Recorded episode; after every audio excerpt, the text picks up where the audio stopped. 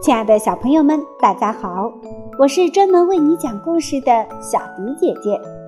今天要为大家讲述的故事是一位小朋友特别点播的《小柳树和小枣树》。接下来，我们一起来听一听这两棵小树之间发生了哪些有趣的故事吧。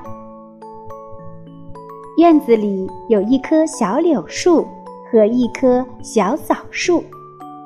小柳树的腰细细的，树枝绿绿的，真好看。小柳树看着小枣树，树枝弯弯曲曲的，一点儿也不好看。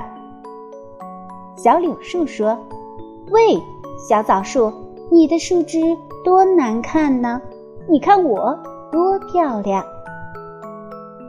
春天，小柳树发芽了。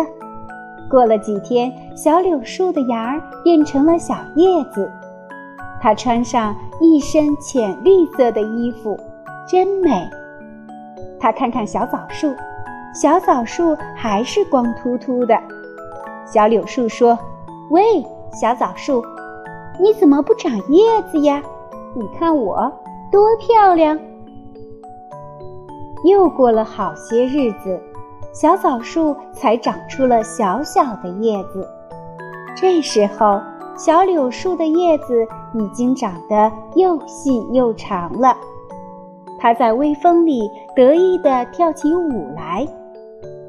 到了秋天，小枣树结了许多又大又红的枣子，大家把枣子打下来，坐在院子里高高兴兴地吃起来。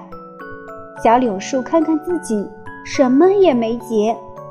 他想：从前我总是说枣树不好看，这回他该说我了。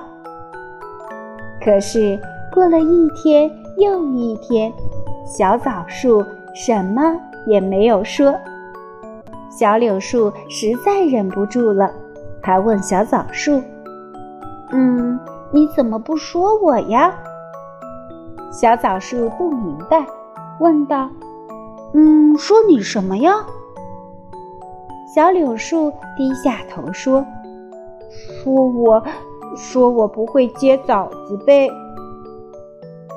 小枣树温和地说：“你虽然不会结枣子，可是，一到春天你就发芽长叶，比我绿得早；到了秋天，你比我落叶晚。